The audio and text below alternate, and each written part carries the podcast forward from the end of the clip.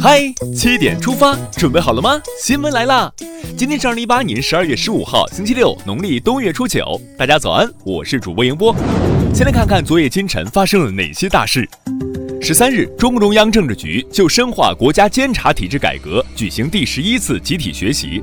习近平在主持学习时强调，持续深化国家监察体制改革，推进反腐败工作法治化、规范化。庆祝改革开放四十周年文艺晚会“我们的四十年”十四日晚在人民大会堂举行，习近平等党和国家领导人与三千多名观众一起观看演出，共同回顾中国改革开放四十年举世瞩目的历史成就。日前，美国国会参院审议通过《二零一八年对等进入西藏法案》，外交部发言人陆康表示，西藏事务纯属中国内政。中方敦促美方立即阻止该案签署惩罚，以免损害中美关系。与其对他国事务指手画脚，不如收回手脚，多做点实事。因为古话说得好，实干兴邦。国家统计局十四日表示，今年实现百分之六点五左右的经济增长目标没有悬念。针对中美贸易摩擦对中国经济的影响，国家统计局表示，前十一月全国经济运行保持总体平稳、稳中有进的发展态势。中美经贸摩擦对中国经济的影响并不明显，为明年打下一个好基础，继续冲压。一直在冲冲冲的还有勤劳的我们。十一月全国企业就业人员周平均工作时间为四十六点二小时，比上月增加零点一小时。给自己点赞，为自己代言。以后听证也可以为自己代言了。国家发改委十三日公布价格听证新规，提出鼓励试点开展网络听证，同时规范听证参加人产生方式，改变了过去个别地区存在的全部委托相关组织推荐产生消费者参加人的做法，避免消费者被代表的情况发生。价格听证更透明，各方都来齐发声。下面这个变化要注意了，明年起不再开具个税完税证明。国家税务总局日前发布通知，个人所得税纳税人就税款所属期为二零一九年一月一日含以后缴退税情况申请开具证明的，税务机关为其开具个人所得税纳税记录，不再开具税收完税证明。来关注一起受贿案的审判。十四日，财政部原副部长张少春受贿案开庭。检方指控张少春利用职务便利，为相关单位和个人在企业经营、职务调整、子女入学等事项上提供帮助，非法收受财物，折合人民币六千六百九十八余万元。张少春当庭表示认罪悔罪，法庭宣布择期宣判。今日锒铛入狱，可曾悔不当初？这个回国自首的红通人员也在后悔当时没管住的手吧？十四日，百名红通人员蒋雷回国投案。这是第五十五名归案的百名红通人员。今年八月，五部门联合发布了一份公告，提出在今年十二月三十一日以前主动投案的外逃人员，可以依法从轻或者减轻处罚。距离最后期限还有半个月，留给外逃人员的时间不多了。现在关注一条总台独家内容：这是中国进行伟大变革的四十年，这是中国创造人类奇迹的四十年。什么是创造奇迹的力量之源？是十三亿多中国人民。改革开放四十年，中国共产党团结带领十三亿多中国人民，凝聚起磅礴的力量，风雨无阻，奋勇向前。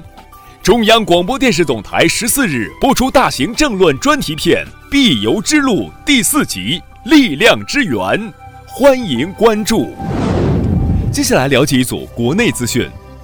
涉案高达一千零四十六亿的善心会传销案有结果了。十四日，善心会传销案一审宣判，被告人张天明被判处有期徒刑十七年，并处罚金一亿元。深圳善心会公司以扶贫互助为名，以高额回报为诱饵，在全国各地发展会员，骗取财物。截至案发，参与传销活动的人员共五百九十八万余人，涉案金额一千零四十六亿余元。名为善心。实在黑心，黑心的还有这三名幼师。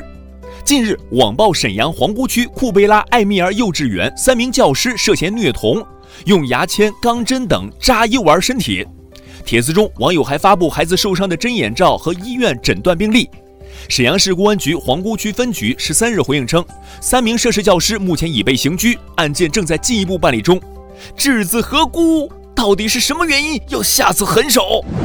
让人想不通的还有这个伤医者。十四日，武汉大学中南医院一外科医生在门诊正常坐诊期间，因医疗纠纷被一男子持刀刺伤，嫌疑人跳楼自杀身亡。目前，受伤医生张某生命垂危，医院正在全力抢救中，案件原因调查及相关工作正在进行中。医疗纠纷自有法律途径解决，诉诸暴力只能带来恶性循环。网络暴力也是不容忽视的一种伤害。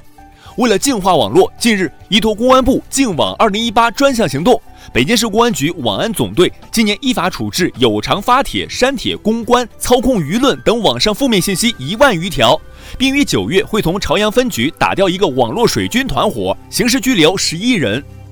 肃清乌烟瘴气，还我风清气正。网络净化了，华北等地就将遭遇霾天气。本周末全国大部雨雪不强，气温继续回升。不过，随着天气形势趋于静稳，华北、黄淮等地的部分地区霾天气再度来袭。终于等到回暖了，可以只穿七层秋裤了。来看一条好消息，漂泊近二百年的十二万件珍贵文物回家了。十三日，在广州黄埔新港码头，十二万件从泰兴号沉船打捞出水的德化瓷器首次亮相。这批瓷器以青花盘、碗、杯、碟等日用瓷器居多，是由一家国内企业从英国贵金属集团一次性购回，其中部分瓷器将捐赠给国内各大博物馆，承载历史，惊艳回归。让人惊艳的还有这个六十二岁的网红奶奶。北京六十二岁的王金香奶奶是一名网络主播，已经收获了二十多万粉丝。一开始直播时，王奶奶不太会用话筒，不懂怎么录歌，就和网友们商量。久而久之，粉丝变成了朋友，金香奶奶变成了香姨和香妈。二零一九年，王奶奶计划做一场个人演唱会，再出一张专辑，惊艳了时光，温柔了岁月。看完身边事儿，让我们把目光转向国际。电邮电话炸弹威胁惊扰全美，从东西沿海到中部地区，美国数以千计的学校、企业和机构等十三日纷纷报告收到声称有炸弹的电子邮件或电话，但警方尚未发现爆炸装置。初步调查显示，这些可能均为炸弹、诈骗的诈。还好是虚惊一场。日本媒体披露，日本政府即将最后敲定的防卫计划大纲的大致内容已经曝光。新防卫大纲强烈关注中国军事动向，并提出多次元统合防卫力的新概念，准备以重新整编的联合部队应对中国军力增强。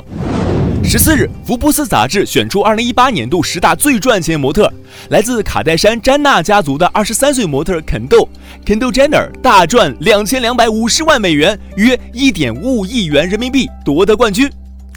眼球经济。有些人虽不是榜单上冠军，却是岁月的赢家。近日，一百零二岁的澳大利亚老奶奶艾琳在专业教练带领下，从四千三百米高空一跃而下，成功完成跳伞项目。艾琳说：“除了风不停地拍打脸颊，其他和平时没什么不一样。”二零一六年，她曾第一次尝试高空跳伞，以此庆祝一百岁生日。奶奶，您是真的棒！接下来进入今天的每日一席话。得其大者，可以兼其小。二零一五年九月二十二日，在对美国进行国事访问前夕，习近平主席接受了《华尔街日报》书面采访。他强调，看待中美关系要看大局，不能只盯着两国之间的分歧。正所谓“得其大者，可以兼其小”。中美两国经济总量占世界三分之一，人口占世界四分之一，贸易总量占世界五分之一。这两个大块头不合作，世界会怎样？历史和现实都表明，中美两国合则两利，斗则俱伤。得其大者，可以兼其小。出自北宋欧阳修的《易或问》，是说做事情要从大处着眼，只有掌握了根本的大道理，才可以更好的兼及其他。最后进入今天的每日话题：男子在北京地铁车厢吃小龙虾被曝光，地铁方面称无强制执法权。网上热传的一段视频显示，十二日在北京地铁二号线上，一名男子在车厢内吃小龙虾，并将小龙虾的皮随手扔在车厢内。据北京地铁公司核实，乘务管理员曾多次劝阻男子不要在地铁内饮食、乱扔东西，但该男子均以没有违法为由拒绝。多地均发生过乘客在地铁站内吃喝拉撒睡的奇葩事件，而针对这些，地铁公司坦言自己并无强制执法权。对这些奇葩行为，你有什么高招？留言来聊聊。好了，今天的七点出发就到这里，更多精彩内容请关注央广新闻微信公众号，我们明天再见。